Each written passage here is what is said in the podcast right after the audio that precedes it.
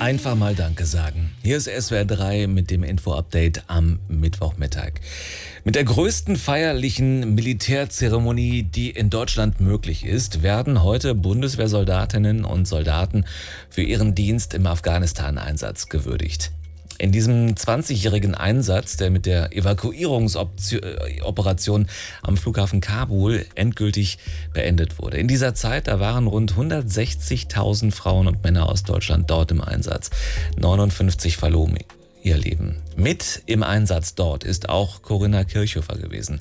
2010 war sie viereinhalb Monate in Afghanistan.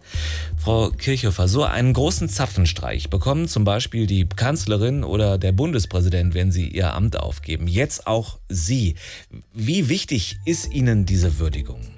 Für mich ist das keine Würdigung. Von daher ist die Wichtigkeit bei mir gar nicht gegeben, weil ich finde, das ist nur eine Reaktion darauf, dass es Beschwerden gab, dass es eben keine Würdigung gab, gerade für die, die ganz zum Schluss dann gelandet sind auf dem Flughafen, das letzte Kontingent.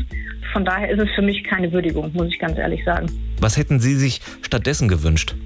Da fällt mir so vieles ein. Ich habe heute den Gedanken gehabt, es wäre schön, wenn man einfach mal einen Brief bekommen hätte oder wenn man einmal im Jahr eingeladen werden würde zu irgendeiner Veranstaltung, zu einem Ball, zu einer Festigkeit, wo einfach immer wieder diese Menschen auch zusammenkommen, die ja viel, viel besser verstehen, was so alles passiert ist. Einfach diesen regelmäßigen Kontakt, das wäre für mich eine Art von Würdigung gewesen, über die ganzen Jahre hinweg, auch gerade nachdem man ausgeschieden ist aus dem aktiven Dienst. Und hat Sie jetzt irgendjemand über die Zeremonie informiert? Gar nicht. Null. Ich habe es über die Medien erfahren, über Kontakte, die noch aktiv sind. Und dann habe ich nur gesagt, okay, ich warte mal auf meine persönliche Einladung, die bis heute immer noch aussteht. Wem machen Sie da einen Vorwurf? Der Politik. Die Politik ist in meinen Augen, was das betrifft, jemand, der immer nur reagiert, der aber nicht sich im Vorhinein darüber Gedanken macht, wie können wir aktiv Verbesserungen herbeiführen. Heute habe ich gedacht, naja, vielleicht mal so eine Karte, wo drauf steht, hey, lass uns reden für die Menschen, die irgendwie psychologische Hilfe brauchen, was auch immer. Also da gibt es ganz, ganz viele Sachen, die mir wichtig gewesen wären, ähm, anstatt jetzt politisch einfach irgendwie so zu tun, als wäre alles in Ordnung im Vordergrund. Und das ist es hinter den Kulissen eben nie gewesen in meinen Augen. Die von Ihnen gerade angesprochene psychologische Unterstützung. Viele Soldatinnen und Soldaten sind ja traumatisiert aus dem Afghanistan-Einsatz nach Hause gekommen. Fühlen die sich wenigstens ausreichend betreut? Was kriegen Sie da so mit? Also das, was ich selber erfahren habe, war, dass ich auf Kur gehen durfte. Jeder Soldat hat das Anrecht, eine dreiwöchige Kur zu machen. Das lehnen viele ab. Man wird auch nicht dazu gezwungen. Ich weiß nicht, wie das heute ist. Aber bei mir war zum Beispiel niemals das Thema psychologische Beratung. Also mich hätte man definitiv auf den Topf setzen müssen. Du musst dahin gehen, weil ich weiß aus den ganzen Kontakten, die ich habe, dass ganz viele emotional sehr stark betroffen sind, viele, viele Ängste ausstehen. Und was ich eben immer wieder merke, ist, dass das einen riesigen Einfluss auf das Privatleben hat, sei es Kommunikation, Beziehung mit anderen Menschen. Und da hätte ich mir einfach gewünscht, dass es da eine Möglichkeit gibt, das zu bearbeiten, um so ein Stück weit wieder das normale Leben wiederzubekommen. Wie sehr der Afghanistan-Einsatz Corinna Kirchhofer verändert hat, darüber sprechen wir mit ihr nach Hurt to be Human, dem SWR3-Hit von Pink zusammen mit Khaled. Der Afghanistan-Einsatz der Bundeswehr geht am Abend mit einem großen Zapfenstreich vor dem Reichstag zu Ende. Über diese Würdigung sprechen wir in SW3 mit Corinna Kirchhöfer. Sie ist als Soldatin im Jahr 2010 für viereinhalb Monate in Afghanistan gewesen. Und auch sie soll heute gewürdigt werden.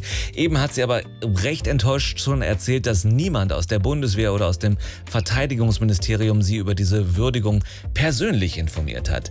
Enttäuscht ist sie vor allem deshalb, weil dieser Einsatz so einschneidend gewesen sei. Frau Kirchhöfer, das, was Sie eben angedeutet haben, wie konkret hat Afghanistan Ihr Leben verändert? Sehr verändert. Ich habe es erst nicht gemerkt. Also ich habe die ersten drei, vier Jahre auch so bis zum Ende meiner Dienstzeit gesagt, naja, ist ja nichts passiert, alles gut. Aber 2019 hat mich das dann enorm eingeholt. Einfach auch, also ich hatte einen Schicksalsschlag in der Familie. Und da fängt man ja an, über sein Leben nachzudenken. Und da habe ich gemerkt, okay, bei dir ist alles überhaupt gar nicht so, wie du das eigentlich wünschst. Und das habe ich heute immer noch ganz oft. Also ich habe charakterliche Eigenschaften, die ich selber an mir nicht mag, wo ich aber weiß, die kommen aus dieser ganzen Zeit da kämpft man gegen seine eigenen Geister und das ist wahnsinnig anstrengend. Wie reagieren Sie, wenn es heißt, naja, das ist nun mal das Risiko, als Soldatin in so einen Einsatz zu gehen oder als Soldat? Ja, das höre ich ganz, ganz oft natürlich. Ne? Du hast dich doch freiwillig dafür gemeldet, das muss dir doch bewusst gewesen sein, das ist doch alles vollkommen in Ordnung. Es geht auch nicht um den Beruf an sich, um die Aufgabe oder den Einsatz, sondern das, was im Hintergrund damit gemacht wird, sei es jetzt politisch oder sei es jetzt psychologische Berater, Kur, was auch immer, da ist mir einfach viel zu wenig passiert. Und ich weiß, wie es bei mir war. Mir war es nicht bewusst, dass ich Probleme habe.